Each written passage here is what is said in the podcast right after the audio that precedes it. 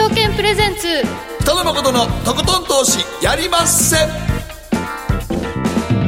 どうも皆さんこんばんは北野誠です。そして進行 MC の大橋ろ子です。そして番組アシスタントは早乙女里奈ちゃんです。こんばんは早乙女里奈ですそして今日は若林 FX アソシエイツ河合美智子さんにお越しいただきました。こんばんは。お久しぶりです。よろしくお願いします。マーケットものすごい動いてます。やっぱり10月って動きますね。そうですね。やっぱりね、はい、ちょっと株の急落がびっくりしましたけれども、はい、その割にドル円相場そんなには動いてないっていう、ね、そうですね。だからドル円がそこまで動いてないから、うん、まあ、あんだけ下落しても、まあ、戻るんちゃうかなと思ってね、そうですよね。あれ、同時に為替も円高にざーっといったら、やばかったなと思うんですけど、しっかりしてますんでね、ドル円相場。そうですね、この背景には、なんかやっぱり根強い買いがあるということなんですかね。そうですね、ここのところ、やっぱりあの FRB の金融政策の方に目が向いてますので、はい、あのドル金利があのじわじわと上がってくるっていう中では、やっぱりちょっとドルをね、売り込みにくいっていうのはあると思いますね。はい。ということで、今日はあのチャートもね、いろいろご用意いただいているので、テクニカルはもちろん、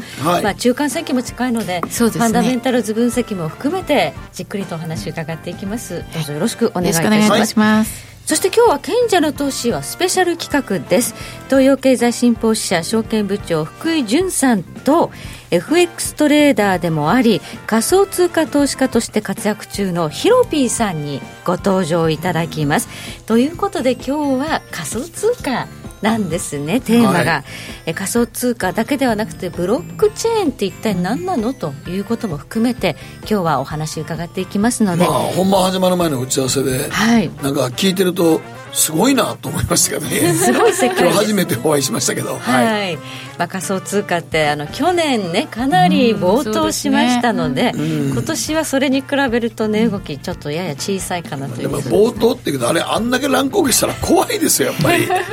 にあれはでもこうチャートねあの研究されてる河合さんからすると、まあ、典型的なバブル的な動き、うん、そうでしたね、うん、やっぱ、やっぱそうでしょうね。ね。株とかと違ってねあのまあストップ安とかがないんで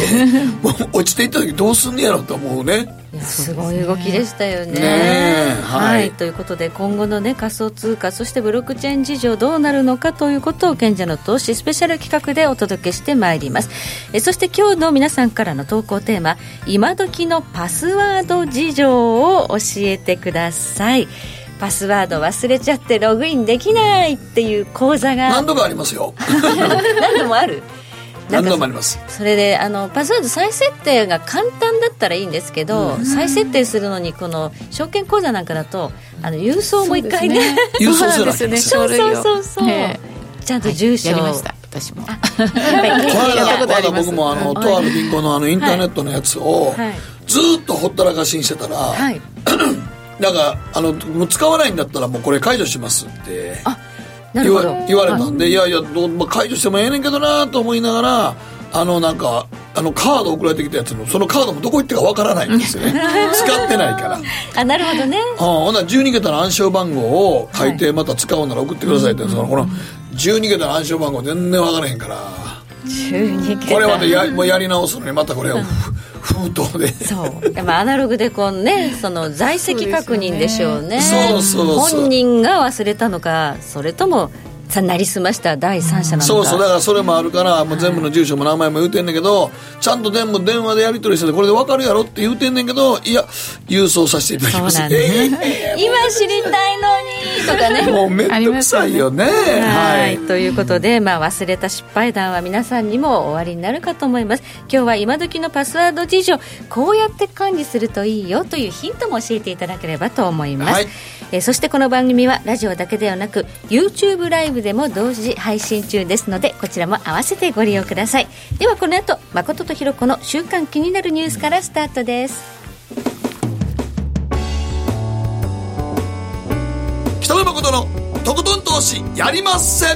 誠さんより私についてきなさい。わかりました。この番組は良質な金融サービスをもっと使いやすく、もっとリーズナブルに GMO クリック証券の提供でお送りします。誠とひろこの週刊気になるニュースさて、ここからは、誠とひろ子の週間気になるニュースです。今日一日のマーケットデータに加えまして、この1週間に起こった国内外の気になる政治、経済、ニューストピックスなどをピックアップしてまいります。さあ、今日の日経平均です。291円88銭高、22,841円12銭で取引終了しました。ということで、今日は291円ほど反発となりましたが、チャート見ると、うんひげがちょっと上について。そうですね、はい、今日900円ちょい超えがあったんですけれども、えー、ちょっと押し戻されましたね。はい、はい、ということでこれがあの、下げ止まって反発基調に戻るのか、それともまだなのかっていうのは迷うとこですね。うん、そうですね。今日の段階ではちょっと判断つかないですね。まだですね。あの、うん、ただあの下のところはすごくいいところに引っかかったっていうのはありますよね。うん、あの先物ではあの一瞬あの2万2000円飛び台あったんですけれども2万2200円とか、そのあたりは200日線とかが来てますのでそういう意味ではすごくテクニカルにはいいところに引っかかったっていう感じですね。まあ、ファンダメンタルズ的に気になるのが、うん、やっぱりあの日本は政治的には、はい、えー、なかなか円安に持っていくと怒られるというところがあるので。うんでね、はい、ちょっとまだアメリカの財務長官に言われましたかね。そうなんですよ。日本も為替条項除外しないと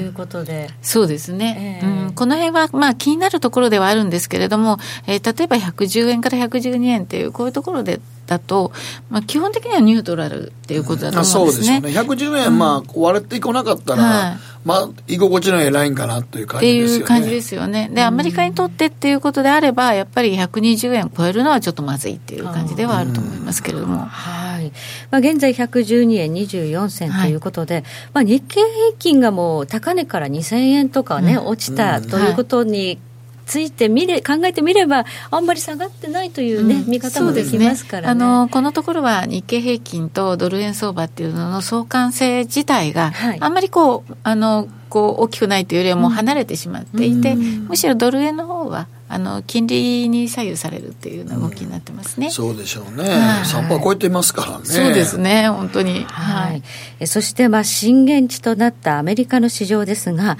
うん、え昨日は547ドル87セント高2万5798ドル42セントでダウ平均取引終了したんですね、うん、540ドルも反発するっていうのはまたダイナミックです、ね、そうですね。あのちょっと勢いがあって、えー、安心感を市場に植え付けたのかなとは思うんですけれども、はい、じゃあ果たしてどこまで戻るかっていうのと、あと本格的に戻るかどうかがまだちょっと先が見えないところですよね。ね。今、ニューヨーク市場オープンして、現在163ドル安ですから、はいまあ、最後までね、あのニューヨーク市場っていうのは、引け際まで見ないとわからないところはありますけれども、うん。ねは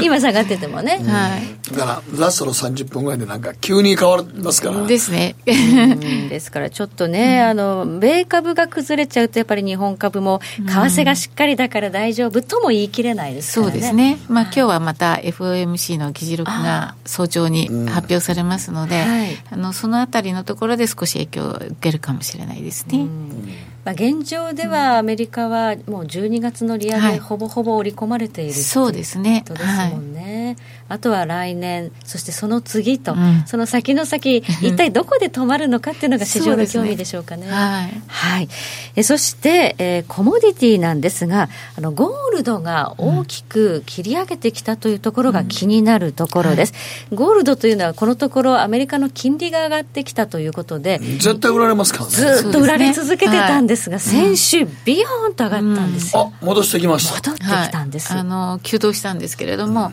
えっとまあ1160ドルぐらいのところから、はい、一気にあの今1220ドルというところまで戻して、はい、これやっぱりその不安の心理っていうんですかね、はいはい、あのアメリカのその株が急落したりとかあしていますのでそういう意味ではリスク回避的にこう金にお金が入ってきている可能性はあると思います。はい、久しぶりにリスク回避で金が買われるという動きが出ました。うん、トルコショックの時は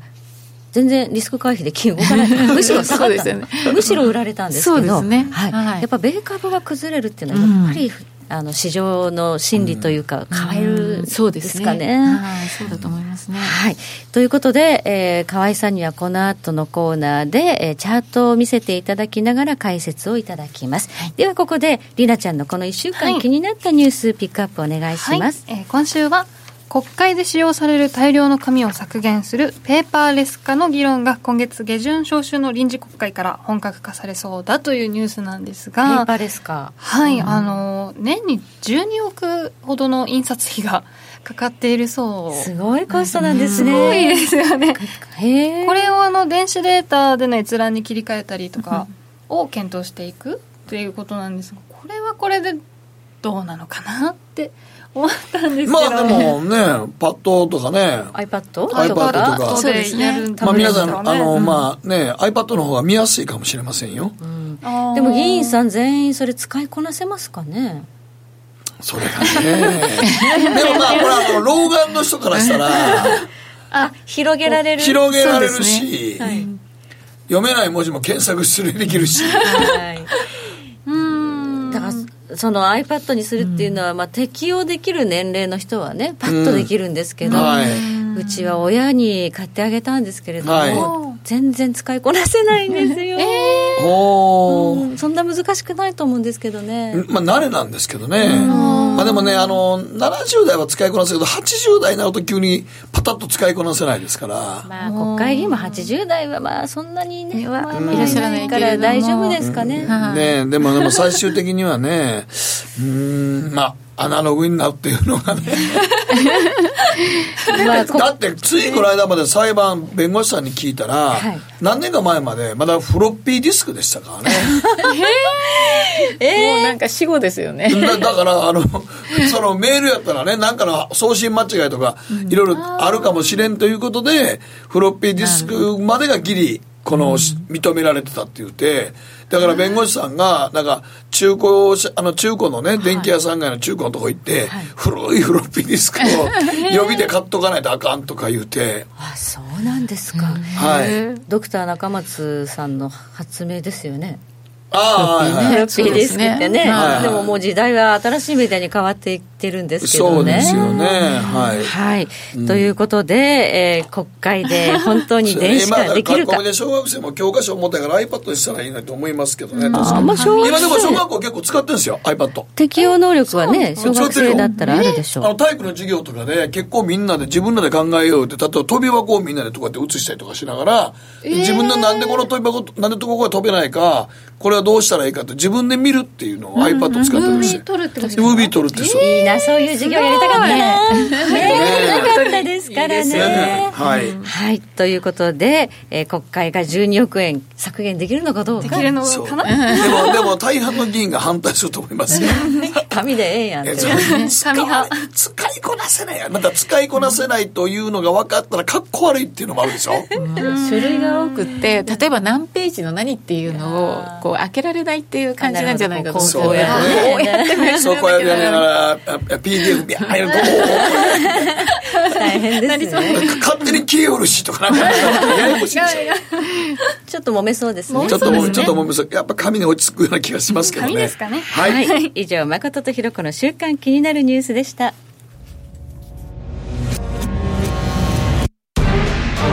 北野誠のとことん投資やりまっせ。誠さんより私についてきなさいわかりましたエミさんどうしたの僕最近考えてしまうんです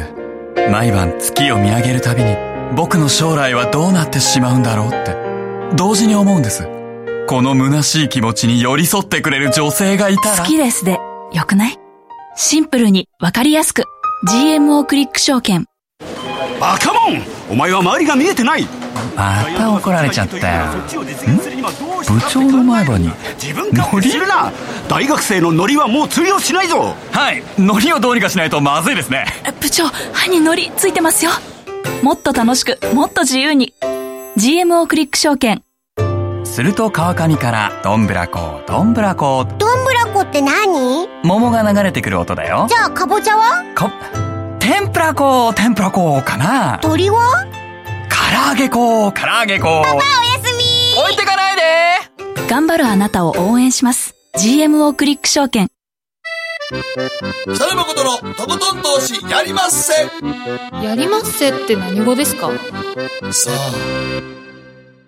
さて、ここからはマーケットフロントラインです。今日は若林 FX アソシエイツ河合美智子さんにお越しいただきました。はい、改めてよろしくお願いします。今日のテーマはテクニカル、ファンダメンタルで読み解くドル円、ユーロの攻防戦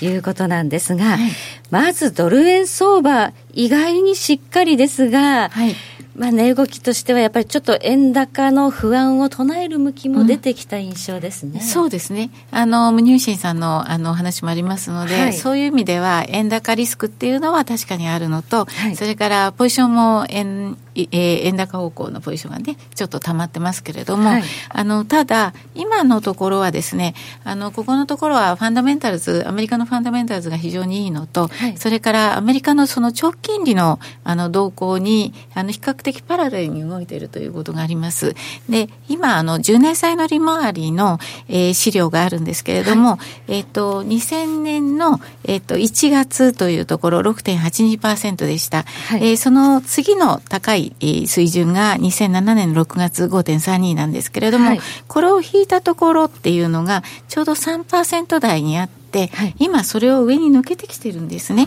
青いラインですね。はい、そうですね、はい、で、その2000年の1月何があったかっていうと、IT バブルっていうところで一番高いところ。えそれから2007年の6月、このあたりはですね、住宅バブルがちょうど起きたりとかしてたところなんですね。ねそうですね。で、その後にリーマンショックが起きましたということで、やっぱりイベントがあったところをこう結んできたトレンドラインなので、それなりに重要で、実は5月に3.14% 2.4%にこれぶつかったんですね、はい、でぶつかってまた2.8とか2.7でもみ合っていたんですけれども、はい、えここに来て急激に金利が上がり、え10月の1日2日ぐらいのところからまた3.1%台、え10月の9日には3.26まで、え上昇しています。今少し落ちて3.17なんですけど、はい、これもう3%がですねサポートになっているんですよ。はい、っていうことはちょっと違った世界に入りつつあるということで、うん、まあ、パウエルさんもアメリカのその景気に自信を持ち、はい、またあの金利も緩やかに上昇させていくというような、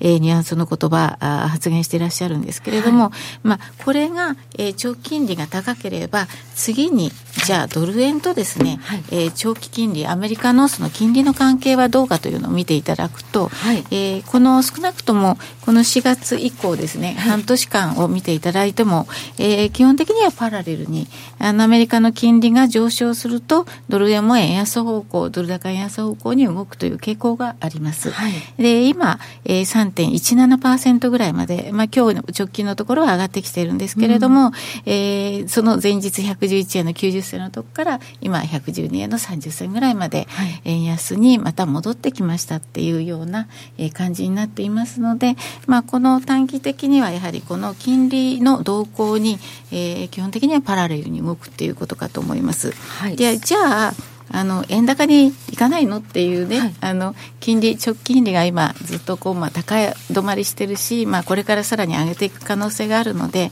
えー、円高のリスクはないかというと、はい、今ですね、えー、っとこの2018年今年の4月のところからの、まあ、3月の後半に104円台というのがあったんですが、そこのトレンドラインというのがちょうど111円台の半ばにあるんですね。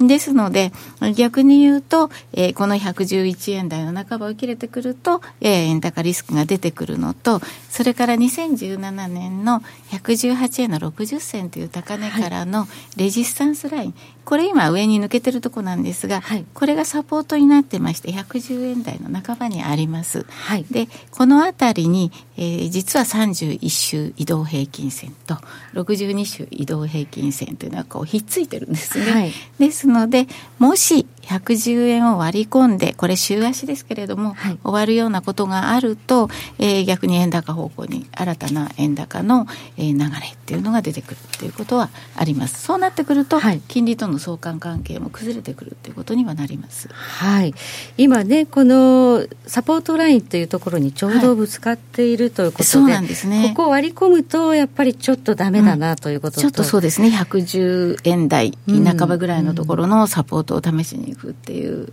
形にはなってしまいます。はい。で、今はまあ112円台に乗せてきていますので、えー、どちらかというと114円に回帰すると動きっていうのが期待できるんですが、はい、え先週ね、ちょっと114円台から急落したっていう流れがあるので、えーはい、その114円台に乗せるのにちょっとしんどい動きがあるかなっていうところがありますね。赤い点線のところ何度も何度もトライしては、ね、失敗してるんですね、はい、これが114円。の、まあ、70銭、80銭なんですね。ね、この急落する前やっぱり、長い上髭つけてね、うん、ここでこうちょっと上に登ってみたもので、やっぱり押し返されて、次の日きれいに落ちるという。うん、これはちょっと、ね、本当に、本当に綺麗なチャートですね。そうなんです ね。上髭、上髭つけ、上髭つけた分、ちゃんと落ちていくというね。そうなんですよ、これなんか、綺麗になんかチャートの教科書に載りそうな形になってますね。そうなんです。超えてこないと、うん、やっぱり明確に超えてこないと、やっぱり。だから逆に言うと、115円を超えてくればね、118円とか120円が視野に入ってくるんですが、そうなってくると、今度果たしてアメリカが黙ってるかどうかっていうのが、ありますし、はい、えー、逆に110円を割り込んで円高が進んだ場合っていうのは、100、この6円とか7円になってしまうんですが、はい、その時に、じゃあ日本は、あの、円、円をね、あの、ドル買い円売り介入できるかっていうと、またこれはちょっとできない。市場に任せそれはできないでしょう、ね、ということがありますので、はい、そういう意味では、円高のリスクの方がより大きいということはあると思いますね。はい。今このサポートラインギリギリのところで止まってるわけで、はい、ここ下抜けたらやっぱりちょっと、うん、あの、IMM、シカゴの通貨先物ポジションも、そうですね、もう11万ちょっと超えぐらいのところまで来ましたので。ドルロングがパンパンなんですよ。はいみんな買ってるんや。そうまあ、買いますよね、うん。やっぱりね、ファンダメンタルズいいですしね。金利もね、あの、スワップもスワップもつくし、やっぱそれはみんな買いたいですよね。ですから、ここ切れたりすると、そのポジションが逆流する可能性が、まあ、投げなきゃならないっていうのが出てくるので、そこの時には、まあ、あの、えー、ちょっと気をつけなきゃいけないかなっていうのはありますね。はい、テクニカル的なポイントというのを見せていただきましたが、はい、ユーロについてはどのような、はい、えー、と実はあの、はい、ユーロ円の方から先に行きますと、今のその円高リスクがある分だけ、あのユーロ円の方はまだレンジなんですね。で、えっ、ー、と114円の86銭というのが4月でつけてるんですけれども、えー、これは2017年の4月、えここのところのまあトレンドライン引いてきますと今128円ぐらいのところにあるんです。はい、で今は128円のあの抵抗線守っていますので、え基本は129円131円のレンジっていう感じなんですね。だけれどももし128円割れで週足が終わるのであれば、えー、120円の方向に円高、えー、ユーロ安に入ってくる120円方向って言うと結構大きめのちょっと大きいですね。はい、はい、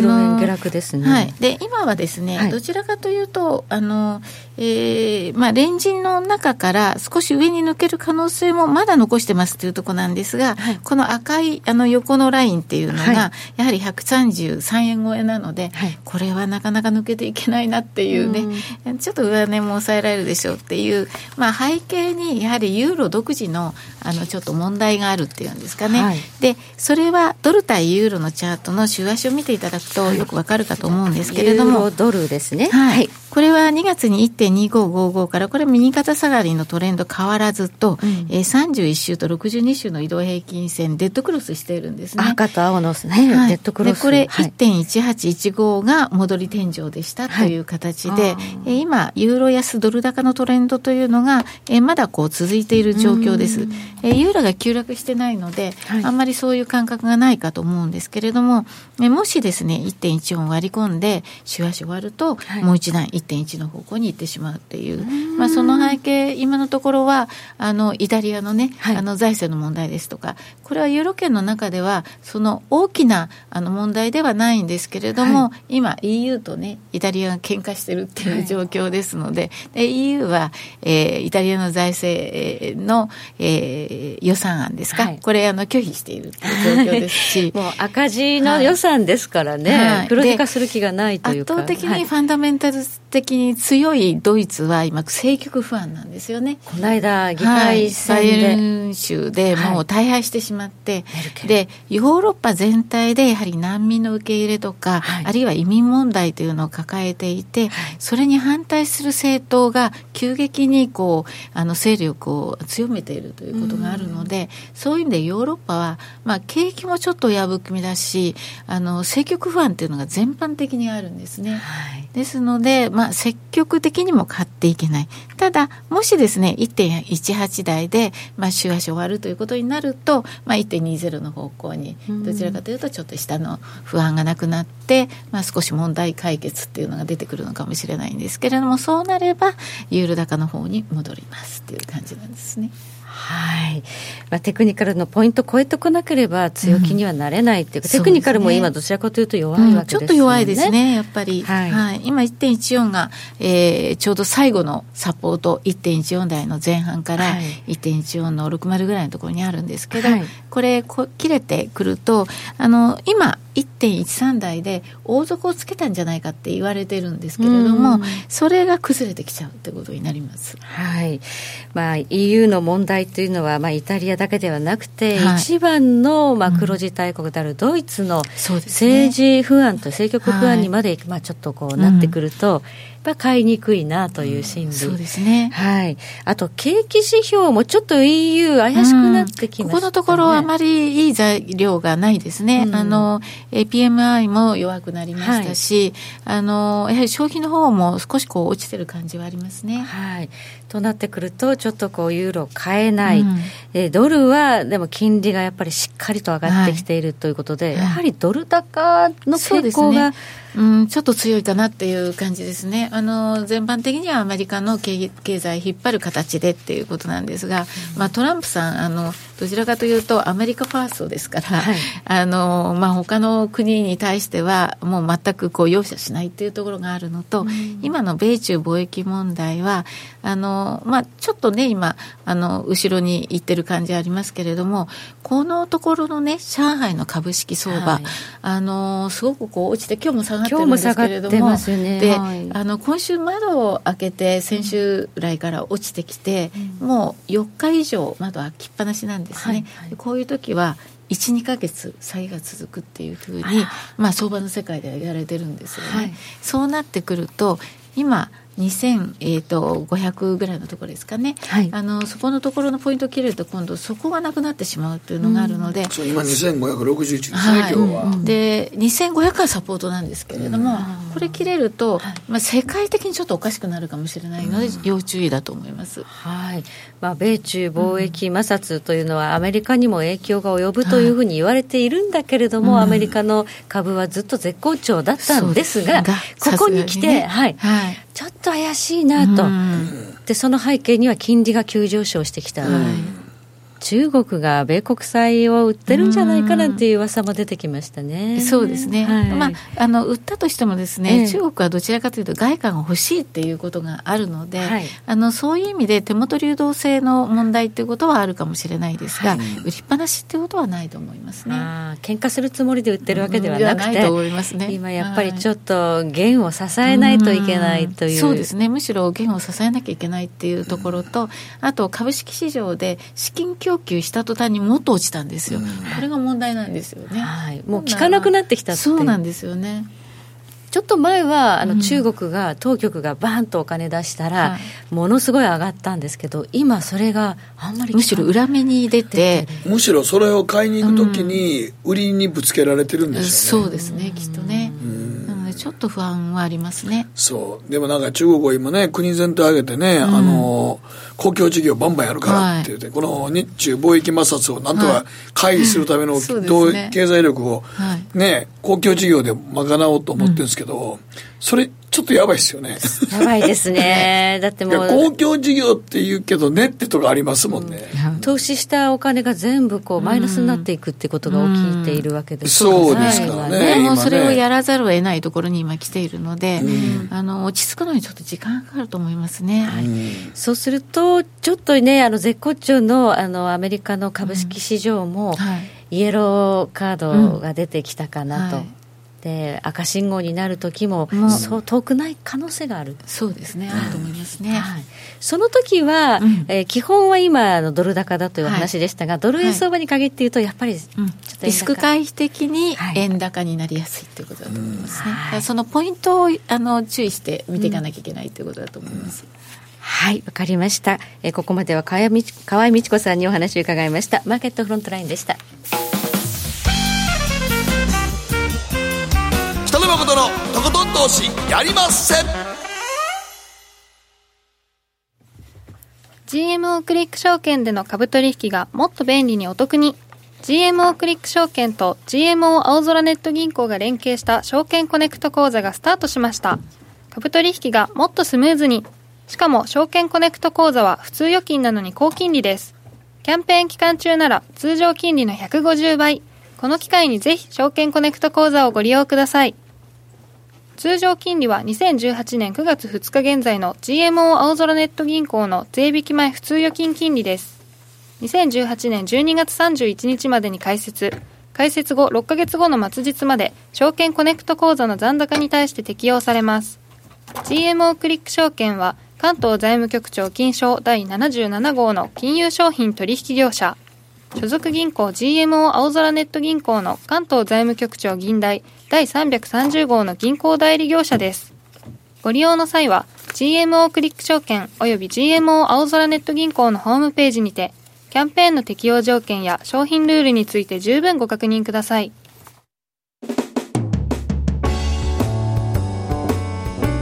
北野誠のとことん投資やりません。誠さんより私についてきなさい。わかりました。賢者の投資。さあ改めまして。今日はスペシャルです。東洋経済新報社証券部長福井潤さん。こんばんは。よろしくお願いいたします。そしてゲストに FX トレーダーでもあり仮想通貨投資家としてご活躍中のヒロピーさん。はいこんにちは。よろしくお願いします。こんばんは。はめましてよろしくお願いいたします。お二方にあのお話しいただくのは仮想通貨とブロックチェーンの未来、はい、今後の可能性についてと。い。うことになりますが、いやや今更感があるかもしれない。去年去年ねものすごく年末に向けてそうですね。冒頭しました、ね、まさにバブルでしたね。1ビットコインってやつで235万そうですね。235とか240いって。40もいったんですね。すごかったですね。はい、はい、今60万から70万を行ったり来たり来たり来たりとい。うところ、はい、70ぐらいかな、はい、はい、動いているんですがこの仮想通貨っていうのはそもそも何でしょうかっていうのをりなちゃん、はい、知ってますか？教えてください。名前は名前は知ってるよ、ね、はい。名前ははいまあ、仮想ですからね。仮想ということ、うん、でも、まあ、さっきヒロピーさんとも言ってたんですけど、うん、その仮想通貨とはって言われたら紙のお金やその金属のコインがない、まあ、電子データのお金ですと、うん、であので実際ヒロピーさんとも言ってたんですけど今金融庁のホームページも何ヶ月か前にこう括弧書きで暗号通貨とも呼ばれてますよと。こう暗号通貨っていう言葉の方がむしろこう間違いがないというか、うん、英語では cryptocurrency cryptocurrency ですので実はこれ仮想通貨メディアがねね作ってしま造語なんで偽造防止のためにそのデータを勝手に改変できないようにしているわけですから、うん。はい、そういう意味ではだからやっぱり暗号通貨というふうに英語に近い形で言った方がいいのかもしれませんね、はい、はい、なぜこういったものが誕生したんでしょうか？これはあのどうなんでしょうかね。その種類は今もうそのメインえっと、メインで出て数百そうですね、まあ、動いてて、メインどころは100、200ぐらい種類があるんですけれども、うん、もっと欲を言うと、まあ、欲というか、まあ、あの全体を見ると9万個ぐらいは今あるっていうふうに言われてえー、そんなのやもう、どんどん作れるんですよ。あまあ作ろうと思えばね、はい、僕の会社でももう2個ぐらい作りましたし、え ーはい、それが子供産むみたいな感じなんでしょうかね。もうあと技術さえあれば作れるもんですから。はい。例えばね、あの今、円やドルという法定通貨と言われるね、あの国が発行するお金っていうのはあるんですが、例えば今、中国からはお金がどんどん逃げている、人民元はどんどん下がっている、その法定通貨に対する信任、ね、信頼性の、信任性の、はい、まあえー、やっぱ信頼性が揺らいだところですかね、お金をどんどん国はあの、まあ、中央政府としてどんどん紙をすれば、はい、えー、全部そのお金を使えるわけですけども、そういうことをやると、えー、紙の信任信任という意味では落ちていくわけですから、うん、だったらということで、えー、通貨がこう発行された、これ2009年ぐらいになるんでしょうかね。えっ、ー、と、ビットコインで2009年の1月4日ぐらいですかね。1月4日なんですよ、はい、誕生日がね。そうなんですそういう意味ではですね。はい。はい、ということで、法定通貨の信任というのが、まあ、あまり高くないところから、かなり盛り上がってくる、まさにリーマンが08年で、えー、その次の年の09年というところでしょうから、こうあのまさにその森林が落ちたところがちょうどその技術がこう、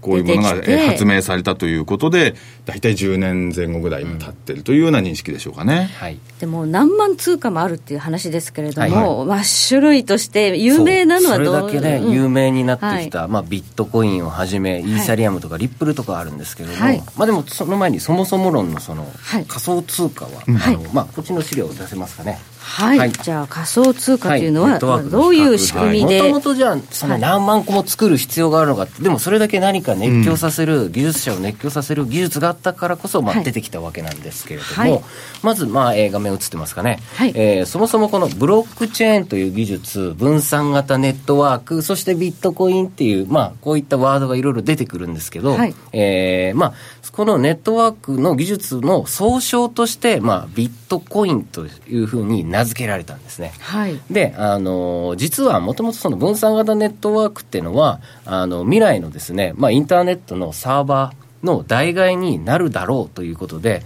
まあ、企業が運営する、まあ、ウェブ系のですね、インターネットのサービスが、あのまあ、いろんな、まあ、GMO さんでもそうですよね、はい、たくさんのサーバーを管理して、いろんなインターネットのサービスやってるんですけれども、はい、やはりハッキングリスクとか外部の、えー、攻撃に耐えるために、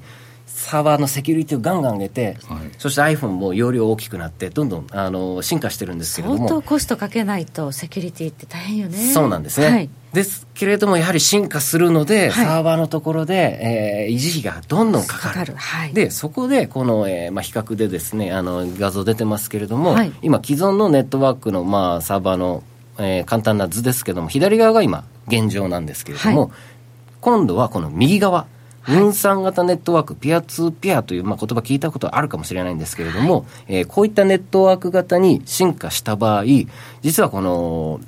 こういった分散型ネットワークで、えー、ブロックチェーンで動かすとですね、サーバーを介さず、サーバー不要で、こういったサービスができる。つまり、企業が運営する、えー、乱入コストがめちゃくちゃ下がるぞ。うん、これ、この技術、えー、発展したらすごいことになるんじゃないかって言って10年前に注目された。うん、それで、えー、じゃあこのネットワークをどういうふうに動かしたらいいんだろうって、実はこれいろいろですね、みんなに送受信し合ったりとか、えー、送金したりこうね、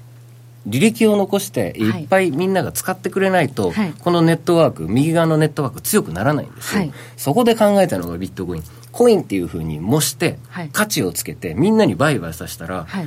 自動的にみんなが使うようになればネットワークすごく強固になるんじゃないかっていうのがもうすごいアイディアだったんですね。はい、でそれが面白いって思った人が、えー、シリコンバレーの天才エンジニアの人が何人か集まってサークルのりで作っちゃったのがビットコインだったんです。はい、っ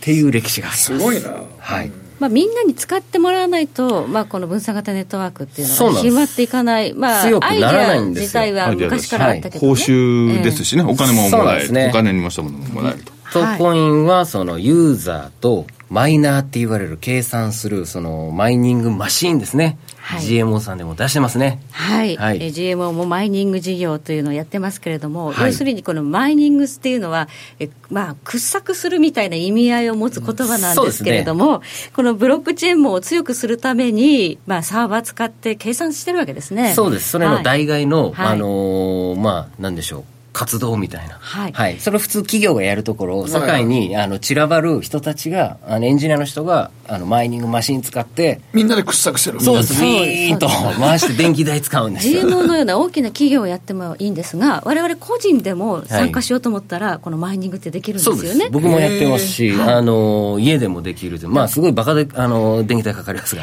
すごい電気代かかるのでなんか寒いところ北海道のトイレなんかいいんじゃないかなって話もあるぐらいあの本当の話で、えー、結構あの現地下見行くと、例えば日本の場合だと田舎の廃工場とか、昔の小学校の体育館とか、吹きの景色とかだといいんですよ。はい、だから中国とかも田舎にいっぱい工場とか。内陸の山の方とかに。北欧とか。そうです、北欧とかも、はい、そこでマイニングやって、はい。で、はい、ビットコインを掘り当てて稼ぐ。そう。それの報酬でビットコインがもらえるということで、はい、みんなマイニングしてビットコイン、でそのビットコインが取引、取引それ自体も取引されてるわけですね。じゃあある時田舎の廃校の山の上の廃校で、はい、若いやたちが何人か集まって何かしてたら、それは心霊現象じゃなくて。完全にマイニングですね。マシン置いてぐるぐるぐるぐるぐるやってたらそりゃそうやんな可能性がありますね、はい、マイニングをする人をマイナーというんですねだからそのユーザーとマイナーがいて、えー、成り立つ、えーまあ、サービスなんですね。それによって、この、まあ、ピアツーピア型の分散型ネットワークっていうのが強固になっていくと、うん、そうです。いうことで、ブロックチェーンというものを使って、これからどういうことをしていくのかという企業がいろいろ模索しているところですね。うん、そうですね。はいはい。まあ、あの、これ、報酬としてもらえるのがビットコインっていうのは代表的だっていうだけであって、いろいろあるんですよね。そうなんですよ、はい、次のフリップいけますでしょうか？今日ちょうど、あの、まあ、インターネットで無料で見れるんですけど、はい、コインマーケットキャップという、えー、カタカナでググれば出てくるんですが、はい、時価総額、えー、仮想通貨、暗号通貨の時価総額トップ10をちょっと出してみました。えー、1から10まで出てるんですけど、ビットコイン、イーサリアム、リップル、ビットコインキャッシュ、イオス、ステラ、ライトコイン、テザー、カルダノ、モネロと、いっぱいあるんですね。はい、あの、実はいろいろそれぞれ特徴があって、はい、まあ、全部説明してるとあれなんで、まあ、目立ったところ、かいつまでいくと、まあ、ビットコインはまあ、仮想通貨、暗号通貨の王様なんですね。はい、逆に実はこれ、一番初めに初期に出たんで、技術的とか内容、中身は、まあ、そこまで他のコインと比べては、能力はそこまで高くないんですけれども、ただし、時価総額がぶっちぎりで、えー、約、えー、これ、まあ、ドル表記になってますけど、およそ12、3兆円ぐらいあるわけなんですね。すねはい、やはり12兆円ぐらいの、まあ、日本の株式で例えると、まあ、大企業の、東証の大企業の時価総額に匹敵する額なんですね。ということは、やっぱり信用力が高いんですね。だから結構やっぱり、あの、やっぱりビットコイン。あの担保としてとか仮想通貨業界の、まあ、本当にあの米ドル的な存在なんですよね。まあ、基軸的に語られるわけですね。やっぱり最後はなんだかんだ言ってビットコインとか言って、あの強いですね。チャートも、あの急落が一番少ないのはやっぱりビットコインなんですね。はい、そして2位はイーサリアム、ねはい、イーサリアムです、えー、GMO コインさんの方でもまあ取り扱いありますけれども、イーサリアムが、まあ、あのこれも、えー、4年ぐらい前に出てきた技術で、まあ、要するにビットコインのまあ2.0番だって言われて騒がれた、あのブロックチェーン上でですねあのいろんな情報とか条件を乗っけて、うん、えー、送金できたりデータの交換ができるっていうので注目されたのがイーサリアムだったんですね。で 3, 3つ目が、えー、XRP って書いてあるのはこれリップルですね。はいえー、リップルという、まあ、あのリップルプロトコルというこれ実はちょっとブロックチェーンとは少し違うんですけども、これも一応分散型ネットワークの技術の一つでこれは特に送金に特化した、えー、技術です。あの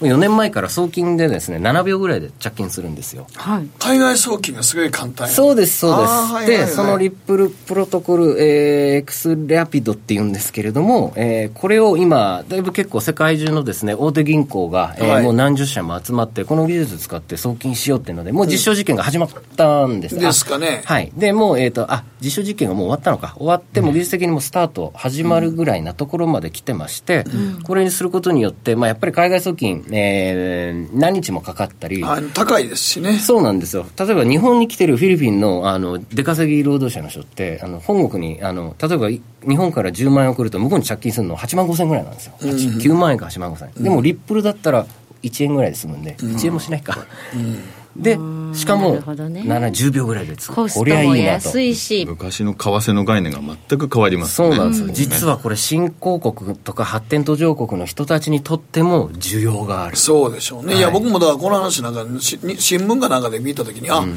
これはでも仮想通貨ってやっぱり世界行くよねちゃんとって思いますね。これやりだしたらすごい便利やもん。いやめちゃめちゃ便利でしかもいろんな国々の人にとってニーズがあるんですよ、あるわけですもんね円は、ねはい、円は強すぎるから、うん、中央ドルを持ってる人たちとかは、ね、今はいらないけど、まさに途上国の人たちは、うん、だから円とかね、日本だともうインフレとかも問題にと一番とあの関係ない国ですから、余ってますから、ね、時間があんまりないかもしれないですけれども、うん、やはり新興国の人たちにとっては、こういった技術、すごくウェルカムなんですよ、ね、深刻なインフレで悩んでる国はいくつかありますそうなんですよ。ベネズエラとかね、ベネズエラ、この間のトルコ、みんなビットコイン取引所、なんでで並んでましたもんね。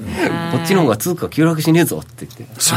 はい、はい、ですから時代がこうねどんどんこっちの技術とこの暗号通貨っていうところにこううん、こうシフトしていくようなね、うん、流れの中。というところが今分岐点なのかでもでも分岐点としてはでもこの海外送金がそんだけすぐにね、うん、何秒で行ってしまって手数料もほとんど取られないんやったら、はい、それはこっち行きますよね。そうですよね。あと自国通貨なんか持ってらんないっていう国々の人いっぱいいるんで、はい、でもスマホ持ってるじゃないですかアフリカの人も。そうなんですよね。いきなりスマホから始まるんでね、はい、そうですよ。だからあの米ドルをタンスとかにやけにしてる、あの黒人の方もスマホの中にビットコインとか入れておけばもう二段階認証もありますし、うん、盗まれないしポケットに入ってるからっていうので、実はすごく、まあ、世界中で決済できるっていう、ね、そうなんですよ。めちゃめちゃ便利なんですよ、うん、ですから中国でのビットコインの売買ってものすごく盛んだったのは、うん、やはり元からやっぱりビットコインに変わってたっていうそうですね流出はかなりね。そうですよね、はい、あれ言われましたもんね。中国の富裕層がビットコインにやたら変えてたって人民ね。そうですね。なんかそんなようなニュースがあったりとかしました、はい、ということで、何万通貨もあるうちの今ね3つつだけね、ご紹介したいんですけれども、はい、まはい、これね、あの、はい、皆さん、あの一言ではなくて、実際に GMO クリック証券の中の子会社の GMO コインというね、はい、ね。会社があるんですが、そこでこの仮想通貨っていうのを取引できるんですよね、今。はい、まあ、まさにそのためにやってきました さあ、次のフリップいきましょう。さあ、取引できるっていうのは、あの現物ではなくて、FX のような。そうなんです。実は GMO さんは、これね、まあ、あのぶっちゃけ言うと、めちゃくちゃ賢い戦略だなと思ったのが、はい、もう FX の方が流行るだろうっていうので多分こちらの戦略にシフトしてたんだと思います。最初からあのビットコイン FX というサービスを始めてて、はい、まああのー、リリースをしていたわけなんですけれども、はい、チャート1枚目かな僕の資料の。はい。まあチャートをちょっと見ていただけると分かるんですけど、今日僕の昼間のスマホで撮った。はい。あスマホのキャプチャー画面なんですね、もうまさにビットレ君というアプリですが、はい、あの実はこれ GMO クリック証券で FX やってる人はあれこの画面見たことないと思うんじゃないかな、はい、えっとねもうこれはね、はい、左のアイコンの BTCJPY が USDJPY だけ違うぐらい そっくりに作られていてプラットフォームも同じですよね。全く一緒ですねインターフェース。そうですね。はい、はい、で、まあ、一応資料をお持ちしたんですけれども、はい、これあのビットコイン円の1時間足なんですがまあ、ちょっと簡単に昼間にサポートラインとレジスタンスラインを引いてみましたはい、すごいな。意外とどころかですねあの実はですね世界の投資家の皆さん目安がないんでファンダメンタルズとかもあのそんなブルームバーグとかロイターがあるわけじゃないんで急に動かないんですよ、はい、見るとこがもうここしかなくて。テクニカルなんですね。はい。実はサポートラインレジスタンスラインバカバカ止まるんですよ。この参考の一例まあ本当今日昼間ピャッと見た瞬間にあああるじゃんここって言って線引いて持ってきたやつ。サポートレジスタンスっていうのが機能して行ったり来たりしやすいとレンジのこれはレンジトレードできますよね。はい。かたや次の資料。はい。これも、えー、これは8時間。8時間足にしてみました。はい、あのーまあ、やっぱダイバージェンス起きてんのなんだろうって言ってパッと探してたらあ8時間足あるじゃんっていうのでこれちょっとまた少し前の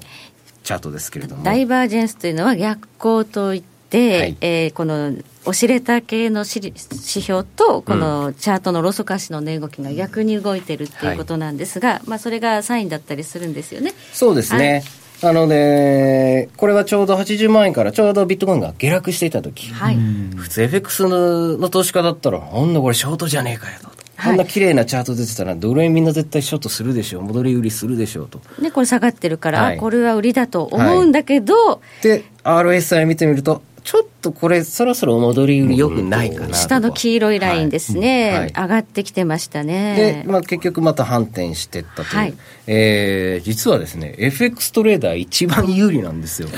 FX トレーダーが一番テクニカル勉強してますからね。そうなんですよ。なので僕は例えばサポートラインのところで、ツイッターでビットコインここで止まるぞって言って、ビヨーンってあのサポートされて跳ねると、すげえとかってコメントが来るんですよ。全然すごくはないんだよな。ダイバージェンス出てるから反転するぞって言って、FX トレーダーにとってはあの当たり前に知ってることで、まあ、ねはい。えー、仮想通貨も動いちゃってるってことですね。そうなんですよ。実はだからその結構初心者の株も FX もやったことがないって方がわっと来て、はい、そして株から引っ越してきた方もいて、意外とテクニカルの知識が、えー、かなり疎い方が多くてですね、はい、結構 FX トレーダー独壇場なんですよ。なるほどね、えー、もしあのご興味あったらなんかいつものドル円とかとあの皆さん日夜鍛えた腕を試してみてはいかがかなと思いまして、はいまあ、ブロックチェーンの、ね、今後のまあ大きな可能性ということを勉強するためにも、うん、まずは、ね、値動きというものに触れてみて、そうですね。ちょっとね、あのどんなふうに動いてるのかなとか、うん、今、いくらぐらいなのかなということを知るというのは、一つで大きな一歩かもしれませんね。ねンジャーバンドをちょっと勉強して、はい、ね、RSI をちょっと勉強して、はい、ということであれば、本当に普通の FX のチャートを見てるのと、うん、はい、うん、これだけ見てると変わらないですね。ですね。本当にもう全く同じです。これはもう来週から北野さんも、はい、いかがでしょう。思いますね。これ見てたら思いますね。はい。いやそうなんです。でも本当いっぱいありますから。はい。ドル円よりサポートライン機能しますよ。ドル円はねプレイヤーが本当に多岐にわたる、ですからね。為替は。時々政治があったり、トランプ発言があったりってありますけど、ビットコインっていうのは割に皆さんそういう材料がない分、テクニカルでやってる人が多い。見るもんがないんでね、これしか仕方ない言われてみればね、あの、ムニューシーさんがなんかビットコインについて言及するわけでもないですね。ないですね。ないですね。高すぎるなんでね。ただ面白いのは、例えば雇用統計で1円ぐらい動くと、はい、1%動きますよ。しかもね、5秒ぐらいね、ロス時差があって、はいはい、これ API つないだら結構変わってんじゃないかなとかいろいろ思ったりして。ちょっとね、あの、なんか先行指標だとか相関性があるっていうのを研究してる方もいますよね。そうですね。ドル円がぴょんと跳ねた時に、あの、結局 BTC ドルでも換算してるんで、うん、その時に、あの、円がまあ要するに安くなってるんで、うん、BTC 円も7000円ぐらいポンと浮くんですよ。へえ、はい、そういったねあの細かいこう値、ね、動き研究されているということで、うん、今日はヒロピーさんにもゲストに、えー、お招きいただいてお話伺いました、うんはい、お時間となりました。以上ここまで賢者の投資でした。ありがとうございました。ありがとうございました。北野誠のとことん投資やりまっせ。やりまっせって何語ですか？さあバカモン。お前は周りが見えてない。また怒られちゃったよ。部長の前歯に。自分勝手するな。大学生のノリはもう通用しないぞ。はい。ノリをどうにかしないとまずいですね。部長歯にノリついてますよ。もっと楽しくもっと自由に。GMO クリック証券。すると川上からどんぶらこどんぶらこ。どんぶらこって何？桃が流れてくる音だよ。じゃあかぼちゃは？か天ぷら粉、天ぷら粉かな鳥は唐揚げ粉、唐揚げ粉。パパおやすみ置いてかないで頑張るあなたを応援します。GMO クリック証券。エミさん。どうしたの？僕、最近考えてしまうんです。毎晩月を見上げるたびに、僕の将来はどうなってしまうんだろうって、同時に思うんです。この虚しい気持ちに寄り添ってくれる女性がいたら。好きですで、よくない？シンプルにわかりやすく。GMO クリック証券。か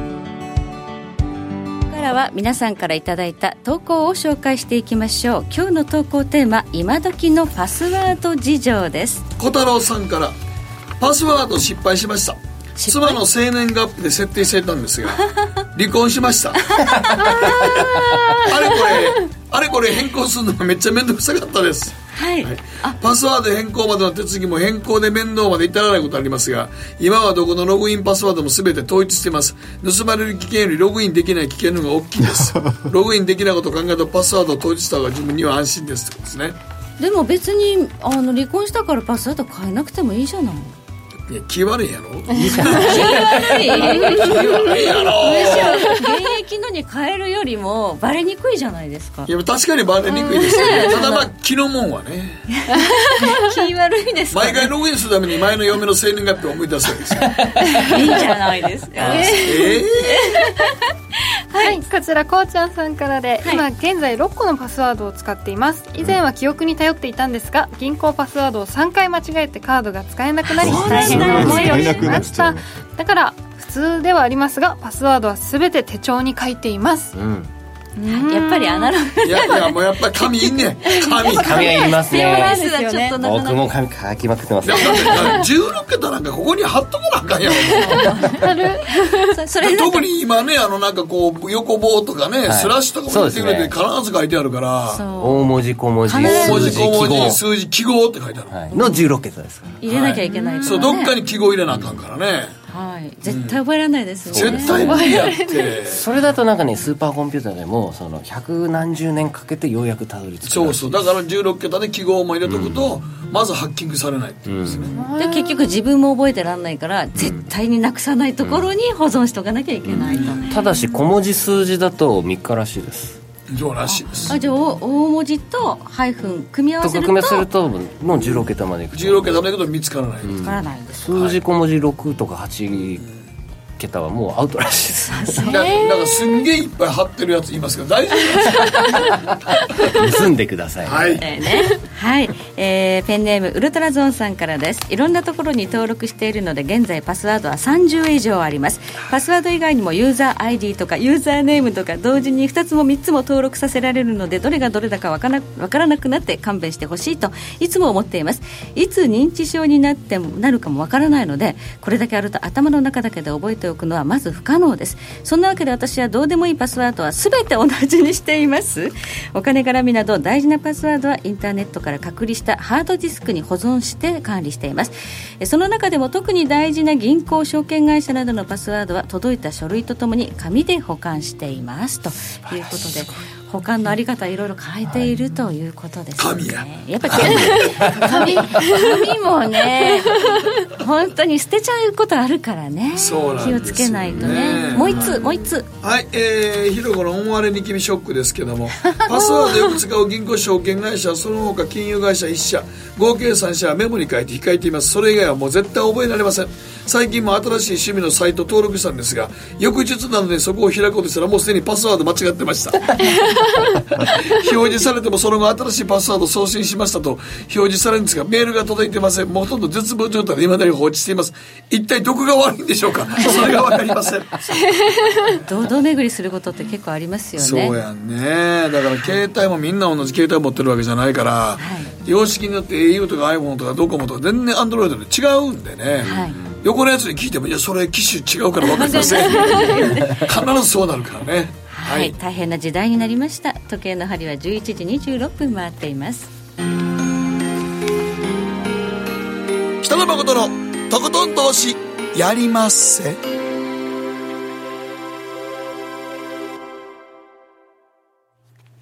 この番組は良質な金融サービスをもっと使いやすくもっとリーズナブルに。GMO クリック証券の提供でお送りしました。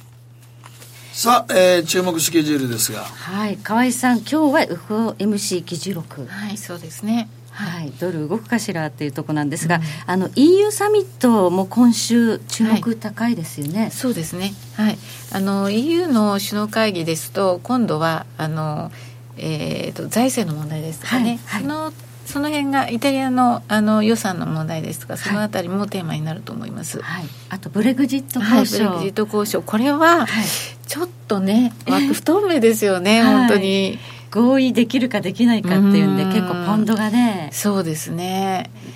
まあ、今サポートはねとりあえずあるんですね、はい、1.31ちょうどっていうのが、はい、まあ、これ切れてくるとちょっと危うくなります。はい、はいまあ、それもこのね EU 首脳会議までに合意できないということになると、切れる可能性。そうですねありますねということでしょうか、ただ、はい、ポンドはねあのやはりドル円と一緒であのショートポジションかなり溜まってきてるんですよね。もう7万枚超えてきてますからややあのオーバーソールドっていうか売り持ちがたまりすぎはいですねそして福井さん業績相場始まってますねそうですね。業績あの、まあ、アメリカやっぱり堅調だということを確認して、はいはいそれから日本の方も、はい、えー、それなりに堅調でちょっと小売りが少し心配かなという感じですけれども、えー、少し前に始まったまあ、例えば安川電機のあたり、はい、えー、少しその中国を見てやっぱり業績を少しこう下方修正したようなところがあると、はいはい、そこら辺とのせめぎ合いで、えー、今どんどん出てきますから、はい、そこを少し見たいところですね。はい。この後延長戦でもお三方にいろいろとお話伺っていきたいと思います。ということでまた来週お会いいたしましょう。お願いします